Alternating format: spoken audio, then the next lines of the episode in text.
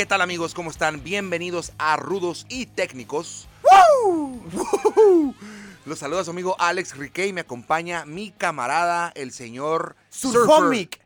Surfomic. ¿Sabes por qué, carnal? Porque me encantan los cómics y me encanta surfear, mira. Surf Comic. A huevo. Se atoró. Se atoró tu kit, bro. Es clásico, es muy buena Venga. calidad. Ando Órale. pescando olitas, carnal. Traes triple, triple amenaza.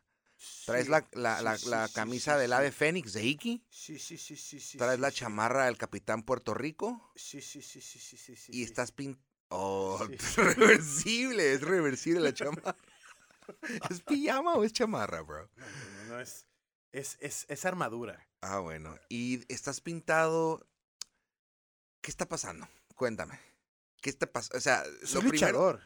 Soy luchador y me encantan los cómics. Me Ok. fascinan los Y cómics. te pintaste como para, para mostrar tu, tu amor a los cómics, a la lucha o a qué? No, no, no, pues porque me encanta la guerra, me encanta la lucha y tengo que ahuyentar a mis, a mis rivales. Pareces William Wallace un poquito con la pintura de, de Braveheart, pero a la vez también un poquito de Sting. O un poquito de Ultimate Warrior. No, no Sting, sé. lo- Sting era mi tío, ¿eh? Sting era mi tío y me hice también en Calgary y me hice también en, en, en la India, en, en Mumbai. ok, qué bueno. Mucho gusto. Bienvenido al podcast. ¿Le de hablamos a Carlos? Técnicos. Como quieras, bro. ¿Qué onda, carnal? Hermanito, un Hermano, placer verte de El vuelta. placer es mío. Te ves eh, genial, te ves genial. Un poquito raro tu pintura, como que te dio un calambre cuando estabas pintando. y Yo no me te- pinté. Ah, qué bueno. O sea, Tú te hubieras hecho mejor trabajo. no, no, no, hombre, claro. Es que Pero tengo- está perrísimo, o sea, me domina, te lo juro, estoy así. Hay veces que, te digo, estoy incluso en el baño, estoy en la calle, me ha pasado. La otra vez estaba una señora que me pidió ayuda en el Soriana, se estaba agachando y le di una patada en las pompas y no era, no era mi intención. ¿Sabes cómo? Era Magnus Vivaldi y luego de repente eh, me pongo... Don Hilario, el de los jugos. Sí, no, no, no, no, cada vez no, ¿no? me doy cuenta. y Creo que me diagnosticaron como entre 20 a 30 diferentes personalidades. Como el de Split. ¿Cómo se llama el- el- el split? Glass, creo, el- eh, quebrantados. eh. Quebrantados en castellano. Bueno, pues bienvenido, señora Quebrantado, señor Carlos Alfonso Checheto Pete.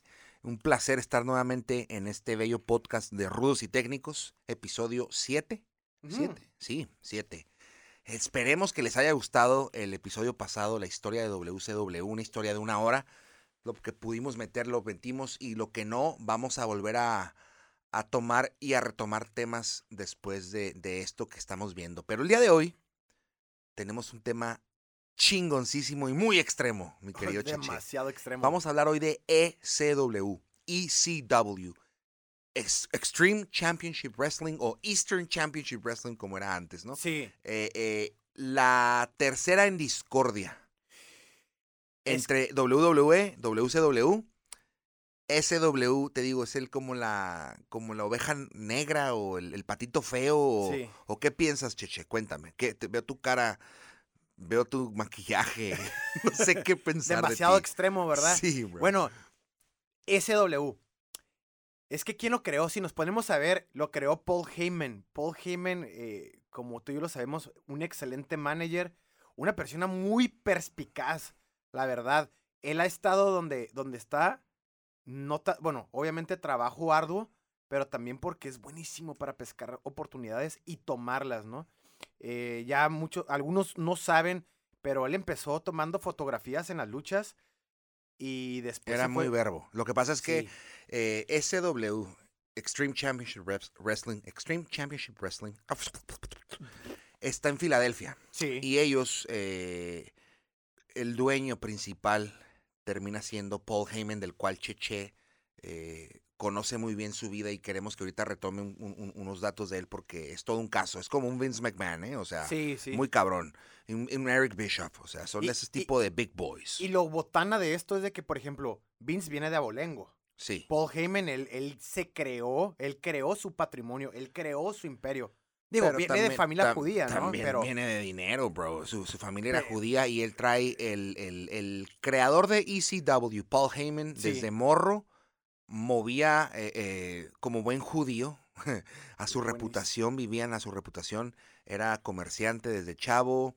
eh, usaba, utilizaba sus habilidades verbales, su labia, para meterse a eventos y tomar fotografías. Fotografías de las cuales promotoras aceptaban y tomaban para Claro. revistas, para, o sea, lo hacía tan bien el trabajo que decía, no, no, tus fotos pásamelas, las ocupo para el periódico, para la revista, después se hizo editor, y como Sí. dices tú, muy perspicaz, llega a Eastern Championship Wrestling, se asocia y te- le dijo, quítate que ahí te voy, me la quedo. es que son buenísimos, o sea...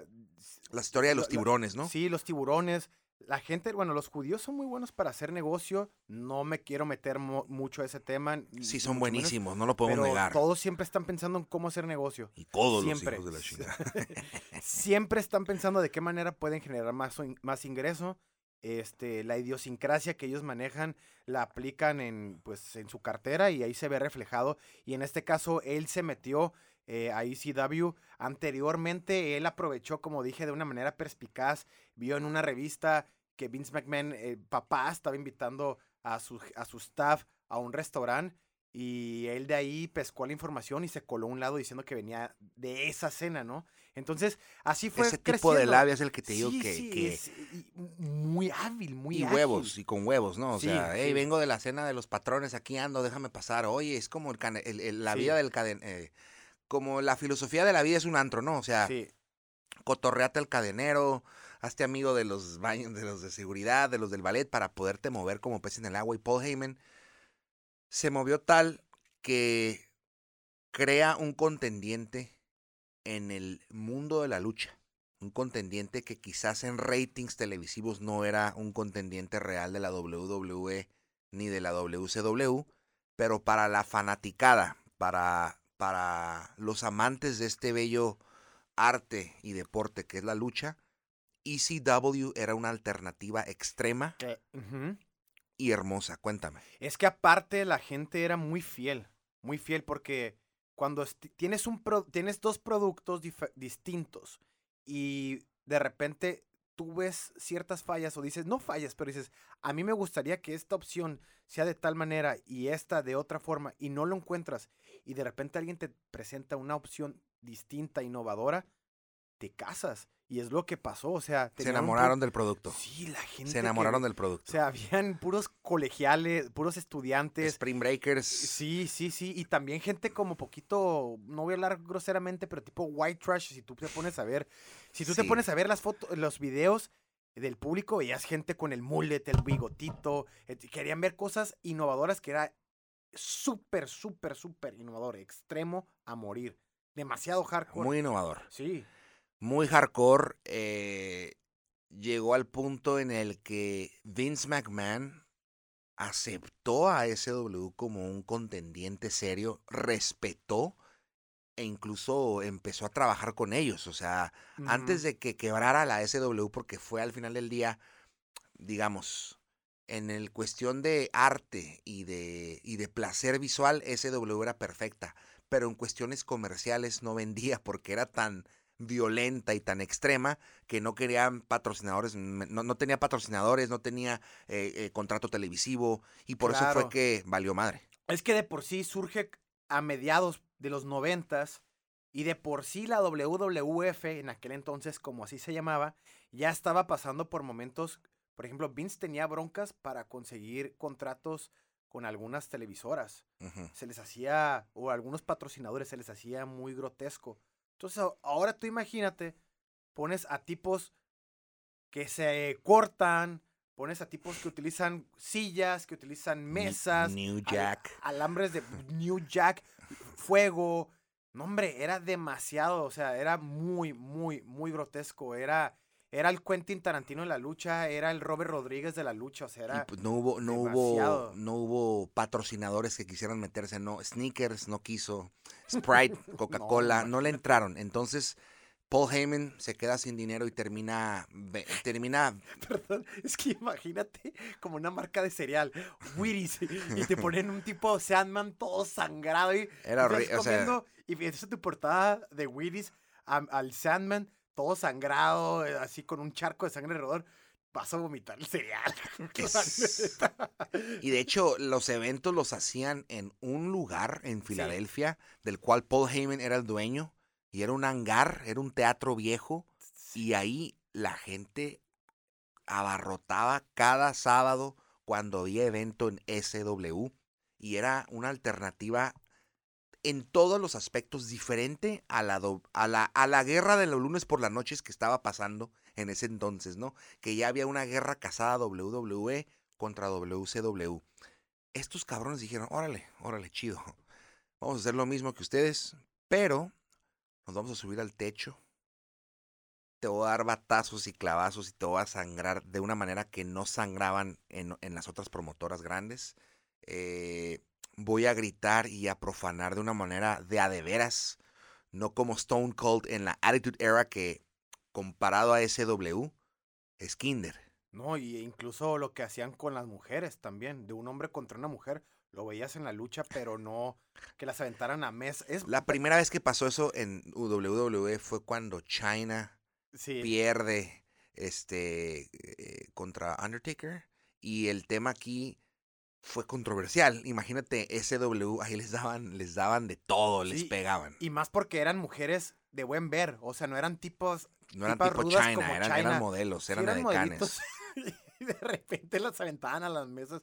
Estaba demasiado hardcore. Era algo. La interacción con el público, el luchador público era muy, muy grosera, violenta, eh, bastante involucrados. O sea, era como, en pocas palabras, era los reyes del underground. Esa sí era lucha underground, punto. demasiado. Demasiado underground. Y su público, su nicho de público era jóvenes de los 18 a los 25 años que se quieren ir a embrutecer en alcohol y quieren ver sangre. Literal, ¿no? O sea, ellos iban a ver sangre. Los, los luchadores de SW, la mayoría, no tenían el físico. Ni el talento tampoco, algunos. Bueno, La mayoría, ¿no? Tienes razón. Ni el físico ni el talento de las otras compañías, WWF y WCW. No, no tenían el cuerpo de Sting, no tenían el cuerpo de Kurt Hennig, de Kurt Angle en ese entonces, que ahorita vamos a tocar el tema. O sea, eran como peleadores de triple A, como de clase tercera, ¿no? Estaban panzones, hacían drogas, drogas, eh, cocaína, no nomás, no nomás esteroides. Bueno, también en la WWE, Sí, British y- Bulldog y, y- todos ellos. no, o hombre, sea, eran- "Hello, usaban mate". Eh, pero en sí, eh, de hecho, por ejemplo, los tipos no eran tan grandes, no medían 1.95, que era la, la, la, la estatura casi promedio, 1.93, 1.94. Eran vatos más normales, más, Sí, más este, average. average. Joe. Como Sí. que era más. eh, Y con unos bemoles que tenían, pero Bro. impresionantes. Llegó al punto, hubo varios luchadores de ahí que se robaron mi atención en los noventas, como lo que fue Taz, Sabu. Y para mí, Rob Van Damme fue el más, Puf. el más vergas de todo, de toda esa empresa. ¿Estás de acuerdo? Rob Van Damme, a mí, me inspiró muchísimo y para mí fue un personaje que, eh, ah, bueno, ahorita saliéndome del de este contexto, yéndome a la WWF o WWE, no lo aprovecharon. No lo aprovecharon y porque ahí tuvo una, una, Sí tuvo su, su stint de campeón, sí tuvo, sí fue campeón, pero una tuvo- vez. es que tuvo su roce personal con Shawn Michaels y con Triple H. Se odian en la vida real. Pero mi punto es que es un personajazazazazo. O sea, los movimientos que hacía eh, brutales, aeróbicos, eh, podía hacer split. O sea, fuerte, aparte, flexible, resistente al golpeo. O sea, era un tipo. A mí me gustaba también otro que se llamaba Super Crazy, que salió de México. Sí. Estaba demasiado por. Le hacía. Era. Le hacía honor a su nombre, super. Era demasiado loco el cuate, ¿no? Qué hueva que no pueda ser tranquilo. Porque te llamas super, Super crazy. calm. Super trippy, bro. Había Sabu. Sabu era también un luchador de vieja escuela que. Taz, por ejemplo, él fue campeón como que era el babyface de la compañía de SW. Era, era bueno peleador. Se me figura mucho a DC. eh, Taz. Sí. Y, y Taz sí lo aprovechan en WWE porque como él sí tenía muy buenas habilidades en el micrófono, a él le dan el micro y lo ponen como comentarista y todo. A Taz sí. Pero sí, sí es cierto, lo que dices de Rob Van Damme, él era muy alfa. Y cuando llega, cuando absorbe el monstruo y el monopolio de WWF con Vince McMahon, absorben SW, ven a Rob Van Damme como una amenaza al, al, al número uno que es Shawn Michaels. Y sí, sí es cierto. Sí. Sí, no hay como, no se aprovechó. Así como WCW no aprovechó a Bret Hart, WWE no aprovechó a, a Rob Van Damme. ¿Estás de acuerdo? Suele suceder eso constante. Por ejemplo, también había un luchador que era muy dominante en la SW, que no generaba el pánico como lo hizo Undertaker o Kane en la WWF, pero sí le tenían miedo y era Rhino. Órale. Eh, eh, Rhino era un torote, o sea, no estaba tan grande, pero era muy fuerte, agresivo, aguantaba castigo. Pasa la WWE y mm, lució poquito y hasta ahí, ¿no? Lo que pasa es que hay luchadores contrapartes en las compañías como competencia directa, vaya. Sí. Y para mí, una competencia directa, un espejo, o no sé quién se inspiró de quién, pero vamos a hablar de The Sandman. The Sandman, el chico malo de la compañía de SW, la contraparte de Stone Cold Steve Austin en la WWF. Era un tipo que salía y tomaba 20 cervezas antes de luchar, igual que Stone Cold. Y con su, con su cigarro. Pero este güey fumaba Sí. y este güey estaba realmente loco. No tenía el cuerpo de Stone Cold, ni el atleticismo, ni la explosividad. No. Ni la técnica. Pero muchísima, muchísima carisma. Salía con la canción de The Sandman de Metallica Sí. y todo el puto estadio coreaba con él la canción porque es una canción muy famosa. Y mientras el güey se tomaba tres cervezas y se fumaba un cigarro Sí, antes sí. de luchar. Qué- qué- ¿Qué qué- pedo, bro? hombre, era- Y sigue vivo y todo, ¿eh? O sea. ¿Qué piensas de- del Sandman? ¿Qué piensas de, de ese personaje? ¿Te acuerdas cuando hace como un mes, dos meses te etiqueté? Ya lo y que y no me había dado cuenta que tú anteriormente ya le habías dado like al video. Sí. Muchas veces me da, me- me- vemos como videoclips y ya veo que tú le diste like o eso. No, me imagino que también conmigo. Claro. Pero que te etiqueté porque estaba, estaba entre el público eh, Sandman y todos ah, estaban vitoreando la canción, tomándose chévere. La mejor entrada en la lucha, Sí. la que me pongas, la entrada de Sandman Era, es de lo mejor que hay en Sí. todo el mundo porque prende a todo el público.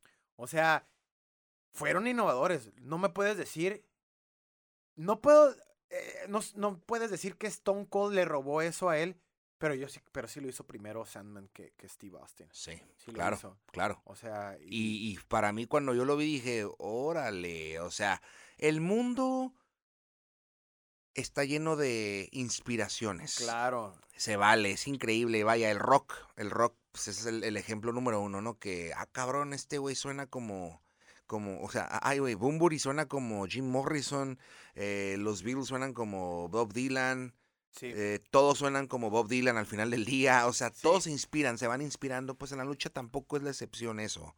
Este, y yo creo que sí, Stone Cold tomó un poquito del libro del Sandman y se inspiró en, en, en, en, en crear ese click y ese carisma con el público de tomarme una cheve.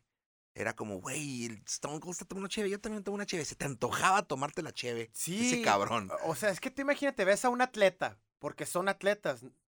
Ves a e- a esta persona que va a hacer acrobacias, que va a cargar mucho desgaste físico, mucho cardio, mucha explosividad, y lo ves fumándose un cigarro, lo ves tomando. Pues, la gente dice, güey, yo quiero, yo lo, este vato es mi gallo, Claro. este vato me cae bien y, y te, Te voy a poner un ejemplo con él". más eh, global. El fútbol soccer. Cuauhtémoc Blanco, el, el- el jugador del- de, México. Ese cabrón. El terror de Faitelson. el terror de- Yo amo a Cuauhtémoc. Él en Sudáfrica 2010, cuando el Vasco Aguirre lo convoca ya, ya muy ruco, Cuauhtémoc va como líder, va como un, como un viejo eh, sabio. Sí. Eh, en la concentración le toman en, el, en la ventana y el vato está en la ventana sentado fumándose un cigarro. güey. Y en lugar de que la gente lo odiara, la gente como, o sea, hu- hubo un clic como, güey, es que es humano, sí se puede, se tiene que relajar. Y me me acuerdo que al día siguiente le metió un gol de penal a Francia y les cayó el hocico a todos. Sí. Pues eso es lo que Sandman, con sus cervezas y con sus cigarros y con ese como protesta al jefe, ¿no? Al sacarle el dedo al patrón, al, al- a la autoridad, Sandman era el ejemplo perfecto. Pero tuvo muchas peleas muy buenas. La mejor que tuvo en su carrera fue contra Raven, porque fue un tiro, un tiro de año y medio. Un tiro Raven, muy buen, muy buen personaje y luchador.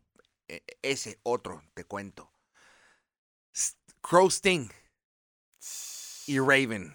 ¿Quién se inspiró de quién? Otra, otra similitud muy cabrona. Raven supuestamente, eh, de hecho, si te pones a ver sus entrevistas, es una persona con elocuencia, es una persona que se ve estudiada, es una persona que se ve letrada, y él dice que se inspiró en el libro del cuervo de Ed- del cuentista norteamericano de Edgar Edgar, Allan Allan Poe. Poe. Ahora, eh, Qué, qué- qué hermoso personaje, ¿no? sí. Raven del, eh, del, del libro de To Kill a Mockingbird. No, no, no, de The Raven de Edgar Allan Poe. Sí, eh, no, no, no es The Big Boss Man, no es Hulk Hogan, no. Raven, o sea, qué nombre Sí. tan chingón. Y, y él salía en el público sentado así en el fondo, deprimido, tipo grunge, era, era la imagen grunge, ¿no? como Sting, ¿no? ¿No se te hace que se parecía un poquito como Sting cuando andaba en el público también así como depre, emo? O sea, Sí, no ahí tenían similitudes también. Y las habilidades de Raven, aparte que en las técnicas de lucha era muy bueno y todo, se supone que él era muy maquiavélico, era muy psi- psiquiátricamente te jodía con la mente. Como el Joker de Como tipo Joker, Sí. exactamente. Muy buen ejemplo. Y el, el pique que trae contra Sandman en la historia de la SW, que dura año y medio, trasciende, bro. Trasciende hermosísimamente porque esta historia no la hacen ni Vince McMahon, cabrón.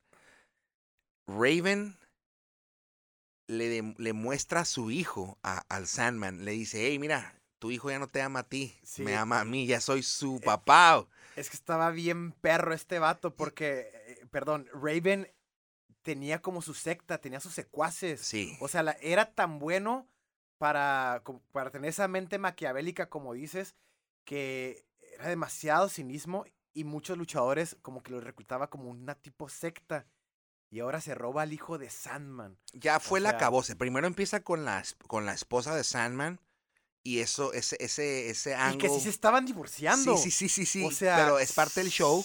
Pero es hermoso, es hermoso porque el guion, como dices tú, en la vida se estaban divorciando y en el público, en el show, pues tenían ahí pique porque se supone que la esposa lo deja al Sandman y se va con Raven.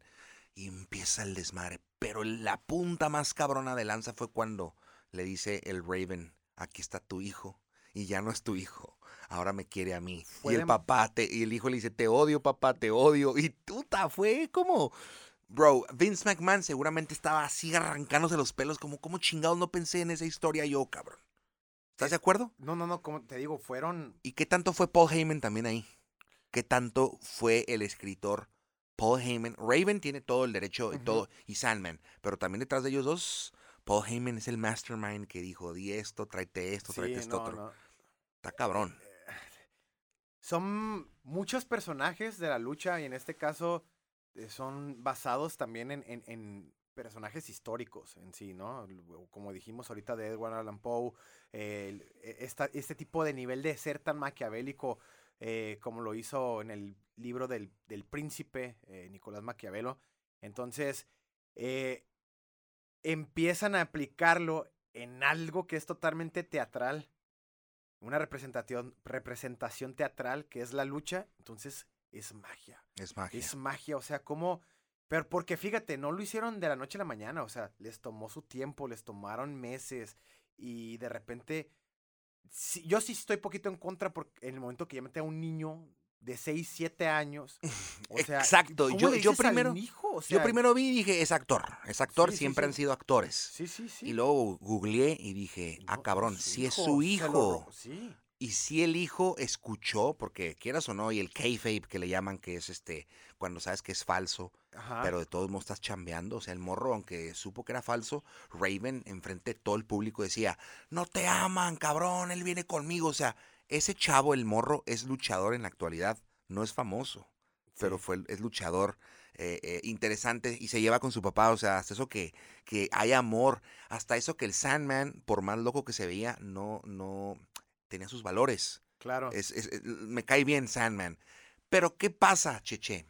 llegan a un punto Uy. de ebullición. De. La gota que derrama el vaso.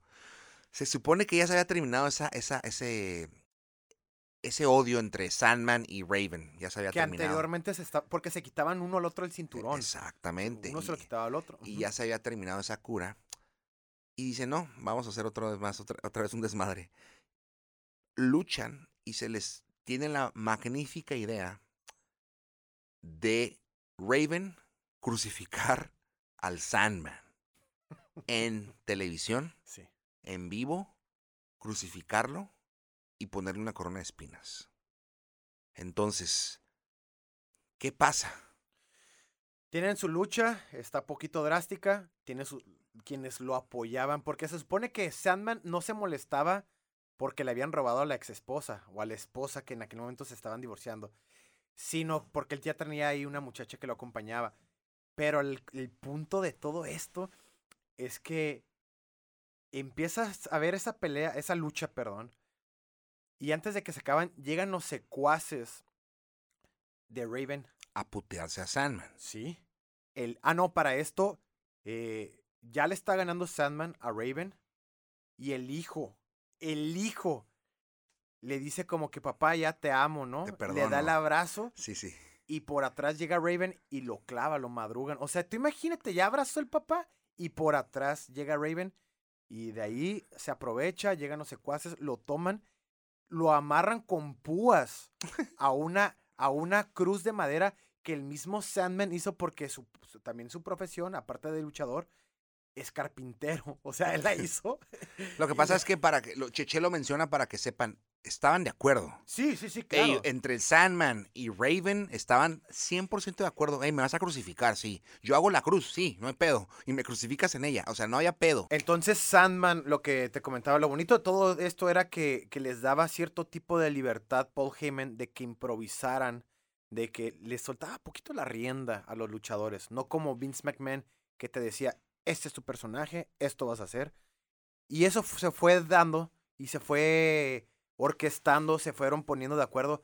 Había una rivalidad en el backstage entre Raven y Sandman Profesional. profesional. Pero hay amistad. No, no, no, de hoy en día son súper carnales, son, Son de los mejores amigos. Sí. Sí, señor. sí, sí, sí. Y como decíamos, ellos ya sabían de, esta, de este ángulo. Ellos sabían que la crucifixión de Sandman era parte del plan. Y decían, órale, esto es extremo, vamos a ver qué pasa. Ellos estaban convencidos de que iba a levantar miradas. Y sí lo hizo. ¿Por qué? Porque esa noche Paul Heyman invitó a Kurt Angle, Que- el recién, el recién medallista olímpico de oro de Estados Unidos. Todavía no firmaba con WWE. Apenas iba a ser como que su futuro la lucha libre de entretenimiento. Paul Heyman le habla y dice, hey, cállate para acá, este, vas a ver cómo te va a ir todo el pedo. Y él era una persona polarizante, pues era el medallista de oro, bro. Medallista de oro, el héroe nacional. Ganó en, don- en- en la sede, que de ese, esos- ese año fue en, En Atlanta, Atlanta. 96, Ujú. y con el cuello roto. O sea, Sí, entonces era un héroe y lo llevan a algo totalmente underground. brutal. Unos pits, eran unos pits. Cuando Kurt Angle ve que crucifican al Sandman, les empieza a gritar a todos. Les empieza a decir, no quiero que me... Porque ya le habían tomado video a Sí. él, como que estaba ahí, ya estaban haciendo como... Se supone que iban a hacer ya La- una historia Contra Taz. contra Taz.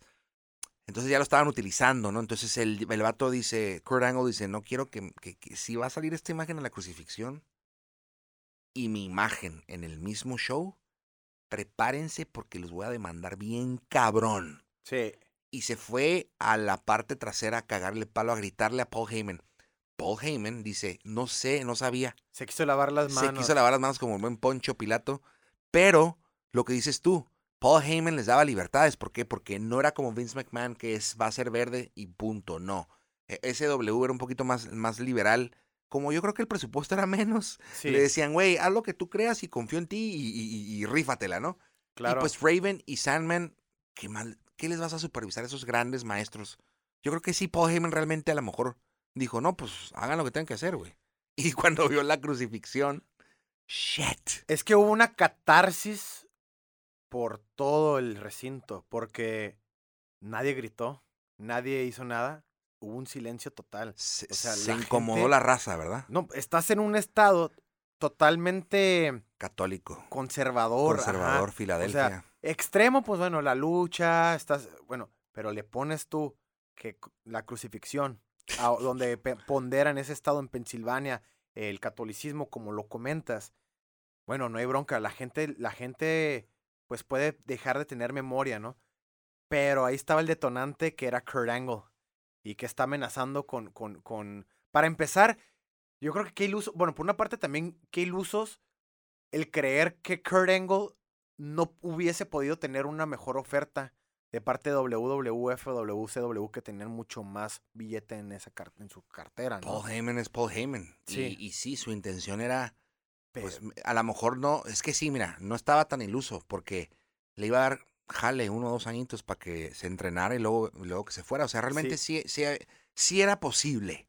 Sí era posible, pero también Kurt Angle estaba virgen en el tema de lucha. De y no sabía el kayfabe, Él no, lo entendía el kayfabe tan cabrón. Ajá. Él no entendía, pues, que esto es teatral y se lo tomó muy personal. Y lo del crucifijo es algo muy personal, Cheche, porque cuando la gente le reza al crucifijo, independientemente si pasó o no pasó, independientemente si Jesús fue de ojo verde o de, o de, o alto y con cuadritos, independientemente de lo que me digas, la fe de la gente, uno de los principales símbolos de la fe de la gente en todo el mundo es el crucifijo, bro.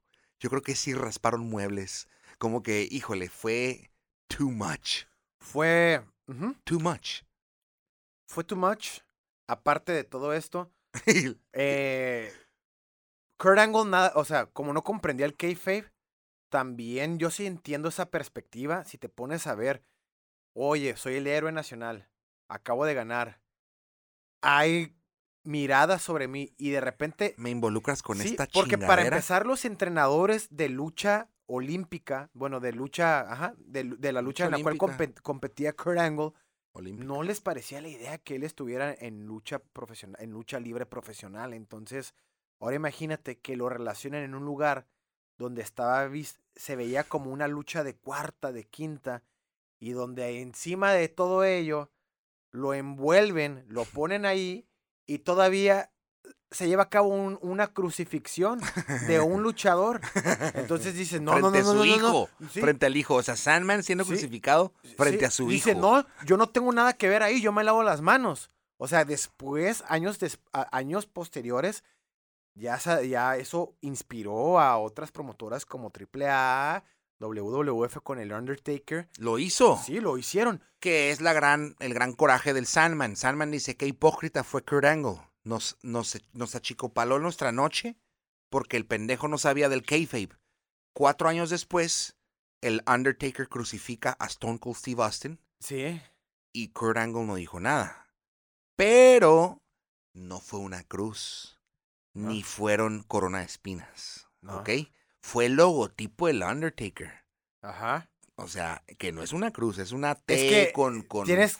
O sea, Vince McMahon es hay, un para- genio, hay- bro. hay- hay parámetros. Vince McMahon dijo, no vamos a hacerlo así, vamos a hacerlo lo más loophole, lo más Sí, te vas por las orillas de la- del carril. del ca- no te Así lo hizo Stone Cold con Undertaker, se vio chingoncísimo. Para, fue innovador, vaya, fue como, wow, están crucificando Stone Cold cuando ya había pasado una verdadera crucifixión en SW. Total, cosas que pasan en el destino, cosas que pasan en el underground. Sí. Véanlo, si no lo han visto, vean en YouTube la crucifixión del Sandman. Es algo hermoso. Aparte quiero añadir que por la presión que tú estás comentando de Kurt Angle hacia Paul Heyman, obligaron a Raven A pedir disculpas. a pedir disculpas de una manera que lo hizo hipócrita, o sea, no, no, o sea, fue, no fueron sinceras, fue de dientes para afuera, ¿no? Y e, e incluso a él le preguntaban, ¿tú eres judío? ¿Por qué no lo pusiste en una estrella judía?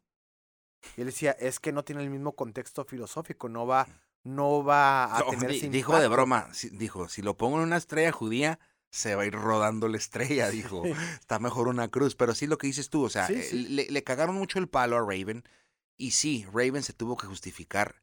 Y rompió el kayfabe. Ro- rompió lo más sagrado de la lucha, que es el kayfabe. Y todos los patrocinadores y los contratos televisivos, ¿tú crees que querían pedos con esa empresa? ¿Tú crees que se querían relacionar con una empresa que crucifica a sus empleados y les pone coronas de espinas? No. Eh, Ese fue el principio del fin. Y después sigue un incidente un mes después. Estamos hablando del 96. Esto fue en noviembre. O sea, Kurt Angle acaba de ganar en agosto la medalla. güey. Sí. En noviembre llega SW, ve este desmadre, se va con Vince McMahon. A finales de año, hay un tipo, un gordito, de 17 años, Sí. que pasa por debajo del radar, así como Paul Heyman lo hizo tantos años, pasar por debajo del radar de las empresas. Este chavo se mete a SW y dice, yo soy luchador profesional, soy mayor de edad, eh, hoy vengo a reemplazar a uno de los Pero, eh, Scorpio. sí. Ok, dice, vengo a reemplazarlo, aquí estoy, soy el Mass Transit. Mass Transit, o sea, el tránsito panzón. Así se puso el vato. Y era un marranote tipo Big Bossman, pero como un tipo Big Bossman, pero el Big Bossman era más, más, más atlético. No, más atlético. Este cuate tenía una obesidad mórbida al cuadrado Horrible, en alta definición. Horrible, sí, era, era, era como... Era como el gordito de Peter Pan de la película de Hook. Así que lo podías rodar. Era una pelota. Sí, señor. O sea, Qué buen ejemplo. Eh, saludo a todos los gorditos. Pónganse a hacer ejercicio. Este cabrón pasa por debajo del radar de todos y los engaña. Sí. Y lo aceptan y dicen, órale, vas para adentro. En la noche vas a luchar. Vas contra los gangsters. Contra Sí. New Jack. New Jack es un luchador afroamericano, pero es white trash. No sé si estás de acuerdo conmigo. O sea, es, es como... Estás viendo a un vato sureño, pero negro. O sea, está bien cabrón, bien loco.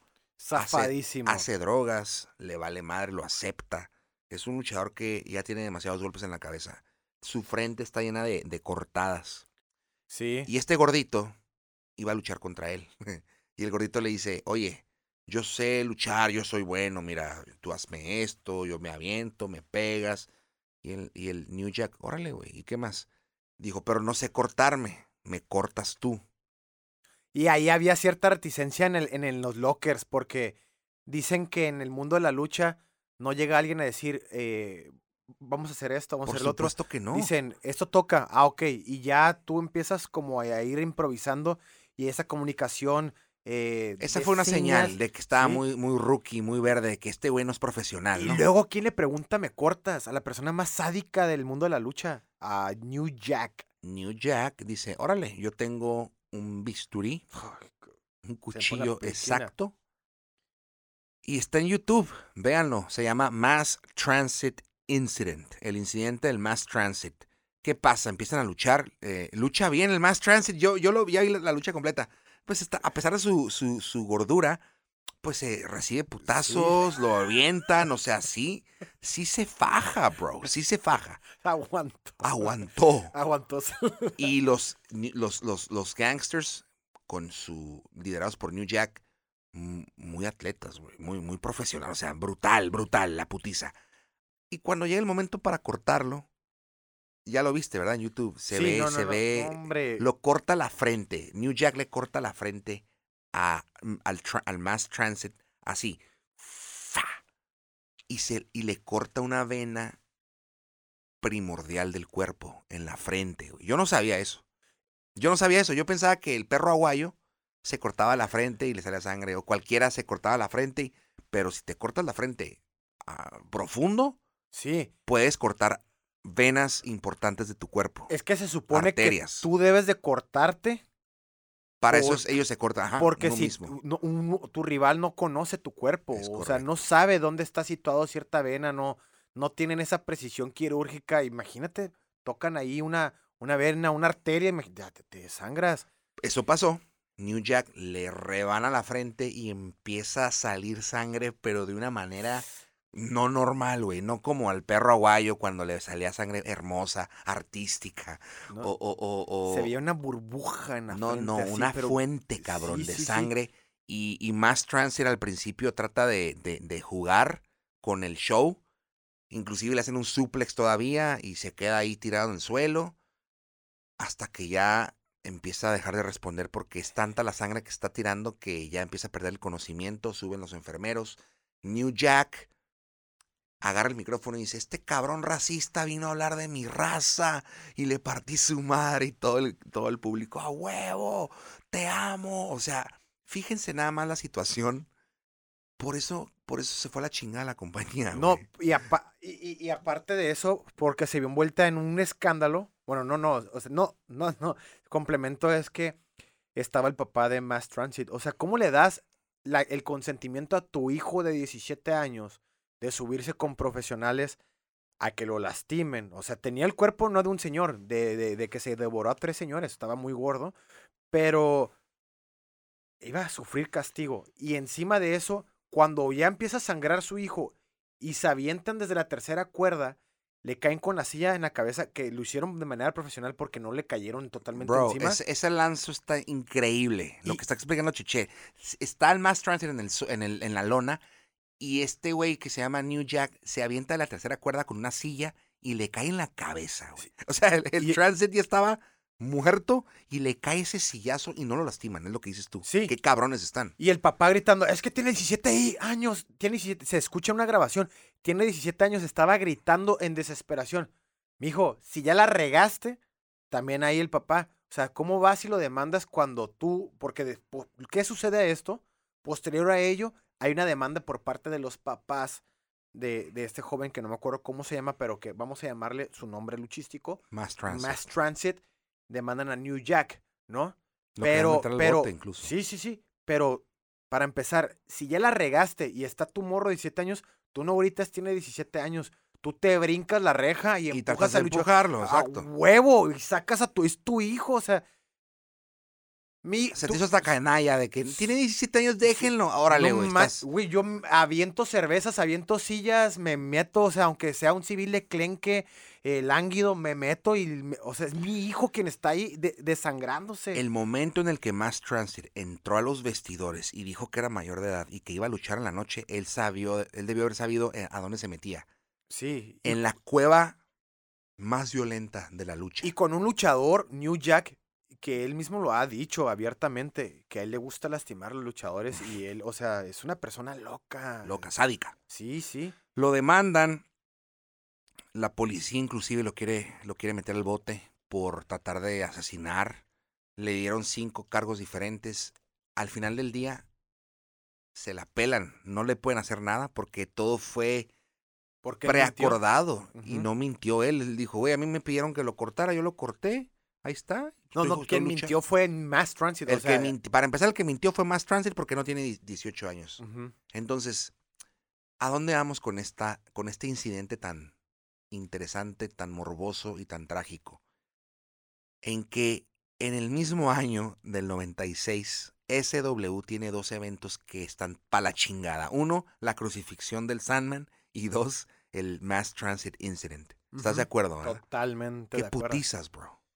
¿Cómo, ¿Cómo arreglar un barco Es que después de lo del siempre Mass que Transit? innovas, yo creo que siempre que innovas algo, siempre que creas algo o, o- o como lo estoy mencionando, es muy difícil atinarle a todo. Tienes que tener tus tropiezos. Y AECW la rompió. Es más, yo te el video del intro era súper loco. El video estaba demasiado extremo. Tú lo veías en la tele y te quedabas petrificado. Aunque fueras o no fan de la lucha, no le cambiabas porque decías, ¿es en serio que está sucediendo esto? Y sí lo hacían, bro. Y, y sí lo hacían. Entonces, no le pueden meter, no pueden meter gol todo el tiempo. O sea, no, una de es esas, correcto. Se les vuela, se les es- va, se les prueba y error también. Ok, tú como fan que amas la lucha estás justificándolos. Pero no. los ejecutivos televis desde la televisión, los ejecutivos que soltaban el dinero para patrocinios, ellos no tuvieron esa, esa postura, vaya. Dijeron, no, Ajá. no entramos, no jugamos contigo. No bailamos ese son. Y eventualmente, tres años después, cuatro años después, tuvo que declararse en bancarrota SW. Y fue absorbida por el monstruo número uno, come galletas y come compañías, Vince McMahon y WWE. Sí. Y contratan a Paul Heyman, lo contratan, la historia de Paul Heyman sigue, sigue y es uno de los mejores promotores de la historia de la lucha. Ya está en el Sí. Hall of Fame, ya hizo campeones a... Uta. Sí, de los mejores amigos de Brock Lesnar. El, el Brock Lesnar fue gracias a Paul Heyman. Sí. De hecho, Paul Heyman lo agarra verde, bro. Verde y sus habilidades en el micrófono, sus habilidades de lucha, todo fue gracias a Paul Heyman, ¿eh? O sea, Paul Heyman le hizo también eso a Batista, se lo hizo al Big Show y se lo hizo ahorita al final. ¿A quién se lo hizo ahorita? ¿Quién Él inició- A Roman Reigns trae. Él, él, él, él, él no buscaba ser manager, él buscaba meterse, inmiscuirse en el mundo de la lucha, regresándonos poquito a- al tiempo, por ahí de los 70, 60, bueno, no sé, creo que fue 70 en el estudio 54. Él trabajó en el Estudio sí. 54, el, el antro más hot de Nueva York. Sí. Él fue fotógrafo ahí. Y él, y, y él rápido eh, se estaba inmiscuyendo en el mundo de la lucha, ve que era lo trendy eh, el estudio 54 y que recibían estrellas. Y él les habló por teléfono porque tenía un muy buen amigo que era luchador, que era una, podemos decir, clase categoría B, no era una estrella, no era un A. Y dijo, tengo aquí una estrella de la lucha, se los llevo adelante. Y se empezó a tomar fotos con, con, con, con las, con las personas que estaban ahí apareció en el periódico como en la sección de, de sociales y ahí dicen que estaba el fotógrafo de Estudio 54 Malacopa aventando botellas y lo corren. Y dice, ¿qué va a pasar con él? Pues yo creo que lo vamos a correr. Aquí estoy yo, yo puedo ser tu fotógrafo. Y así se inmiscuyó. Qué cabrón. Hizo su evento en Estudio 54. De nunca, lucha, de claro. lucha. La primera lucha en Estudio 54, la única. Entonces Paul ya era, un, ya era un genio, ya era un genio. Desde antes, correcto. Y él no buscaba ser manager. Y Bam Bam Bigelow le dice, Fue el primero, es Oye, correcto, cabrón. manéjame, manéjame, le decía. No, no, manéjame, bueno, te voy a manejar, pero bajo estas condiciones. Y así lo fue haciendo, o sea, Muy buen ejemplo y, y- y estás cabrón. Bam Bam Bigelow fue el primero de Paul Heyman. Paul Heyman que es y fue la cara de SW. Eh, y con eso cerramos el capítulo, ¿no? Eh, googleen y, y seguiremos hablando de Paul Heyman porque el capítulo, el capítulo de, de, de a futuro vamos a hacer un capítulo de los representantes o de los managers más importantes de la Sí. lucha, ¿no? Sensational Che- Sherry, Miss Miss Eliz- Elizabeth, Jim Ross. Jim, Jim Ross. ¿Tú crees que él fue No, tan, como manager? no tanto manager, pero sí ha apoyado a varios. Sí, sí, sí. Sí, tiene. Sí, cierto. sí Eh, Ted DiBiase, Jim Cornette. Uf. Jim Cornette es mi innovando también ahorita, ahorita, ahorita que, ahorita que estuviste comentando de Taz, aparte de comentarista, ya es también manager. Sí. O sea. es que tiene muy buena labia. Muy sí. buena labia. Sí, sí, sí. Pero yo creo que el mejor tipo. Paul Heyman, ¿ya lo mencionaste? Sí, sí, sí. Eh, pero, por ejemplo, Paul Heyman, perdón, Paul Bearer. Paul Bear, claro, ¿cómo se me pasó? Paul Bear, el creador, no creador, pero la voz del Undertaker por los primeros años. Undertaker no hablaba, era Paul Bear. Entonces, ¿cómo, cómo olvidar a Paul Bear? Una chulada de cabrón. Eh, y antes de terminar el episodio, vamos a mencionar a una diva, porque no hemos mm, hablado de divas en todo el episodio y juré que vamos a hablar de divas una vez por episodio. Mi diva, mi diva, sorry por ponerte en el spot, pero vamos a mencionar una diva. La primera, la primera de todas, Alundra Blaze. Ok. Ella fue la primer diva que yo vi en los noventas, que todavía no habían divas, que todavía no era el tema, no se llamaban divas, eran lucha, luchadoras. Y ella fue la, la, la primera que yo vi bonita, así como guapa, técnica, babyface. Y ella fue en los noventas, para mí creo que fue de lo mejorcito. Porque ya en los 2000 entran las divas ya de veras, ¿no? Que entran todas. Lita, Trish Stratus, Stacy Kibler. Y de ahí para arriba. De ahí para arriba me voy hasta el final. A mí me gustaba mucho Amy Dumas, Lita. Me- me- varias me- veces que me lo dices. Me gustaba mucho Lita porque Era extremísima. era guapa, extrema, eh, no estaba toda, no era delicadita, petit, y se aventaba, o sea, se aventaba, se ponía el tú por tú, a- haciéndole segunda a Matt Hardy y a Jeff Hardy. Y Los luego Hardy Boys eran de SW. estuvieron en ese Ahí empezaron, ¿verdad? Y luego, como fue novia de Matt, Matt Hardy, eh, después tuvieron ahí su roce porque en la vida real se la robó Edge, que era de sus mejores amigos. Edge un, un- Y los actualmente, y actualmente Amy, ya, Amy Dumas ya está retirada. Casada ya. con Edge. No, no, no. Edge, Edge, Edge, es, Edge es papá Edge tiene su esposa y tiene creo que dos hijas. Y Matt Hardy y Edge a la vida, en la vida real no, no se tragan por, Por- por, por- Lita, por- porque fue el detonante. Uh. Pero lo curioso es que ninguno opacó la carrera de otro. Tuvieron su rivalidad y tanto los Hardy Boys están en el Salón de la Fama como Edge, ¿no? Sí, claro. Y Qué buen dato. me Eh, desvié mucho no, con Edge. estás cabrón. pero estás cabrón, sabes un chingo. Otra cosita de Edge, los que son fans de Vikingos, sale Edge en Vikingos, él es eh, Cheto Flatnose. Qué perro. No sabía, me decía, este vato lo Se me hace conozco, lo parecido, conozco, ¿no? lo cono-". Y dije, se parece a Edge, y lo busqué, Edge. Qué loco. Y, y, y siempre salen así a veces lucha- cameos de luchadores en películas, Sí. ¿no? Que los ves. Eh, Chuck Liddell en 300. Dime. Ah, ya me acordé, no, no, no, ¿en 300? Sí, Espérame, Chuck, Chuck Liddell en 300 es parte de los 300. No Están- manches. en- adentro de los soldadillos. Me ahí. tienes que enseñar cuando se acabe el episodio. No sabía, no sí. manches. Pero eh, tuvieron una, una, algo que sí se pasaron en WWF, eh, porque también hay niños. O sea, vas a llevar a tu niño y quieres llevar, o sea, tienes tu hijo y quieres llevarlo a la lucha. Si eres rudo como nosotros, lo quieres llevar a las luchas. Sí. Tú imagínate, están ahí y Edge y Lita pusieron una cama en medio del ring y se empezaron a agasajar con todo. Entonces estuvo muy. Ese Eso fue el, el Ruthless hardcore. Aggression Era. Sí, eso fue ya. y fue ajá, cuando ya se pasaban de lanza. 2001, 2002. que Se fusionó sí. SW con WWE, ya, ya era como que el límite, no había La límites. guerra era ya, ya- ya no era otra guerra, era SmackDown contra Raw. Sí, era en- Entonces, interna. sí. Pero amigos, eso es todo. Espero que les haya gustado este episodio. Eh, producción, préndenle la música porque ya nos vamos. Eh, sigan a nuestras redes sociales, arroba rudos y técnicos. A mí síganme en arroba alexriquemma. A mi compadre carnal. A mí en Checheto PT MMA, arroba, antes que nada. Así me pueden es. encontrar. Eh, escríbanos, escríbanos si quieren que hablemos de otros temas. Espero que les haya gustado el Mass Transit Incident y la crucifixión del Sandman. Eh, volveremos a hablar de SW en muchas ocasiones, de Paul Heyman también, les prometemos eso.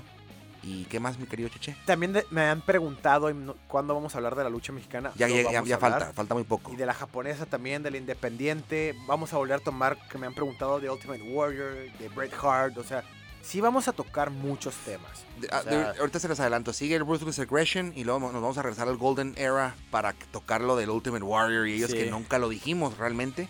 Y ya después nos vamos a la lucha libre. Entonces no se nos desesperen. Es Rudos y Técnicos, episodio 7. Tchau. Tchau.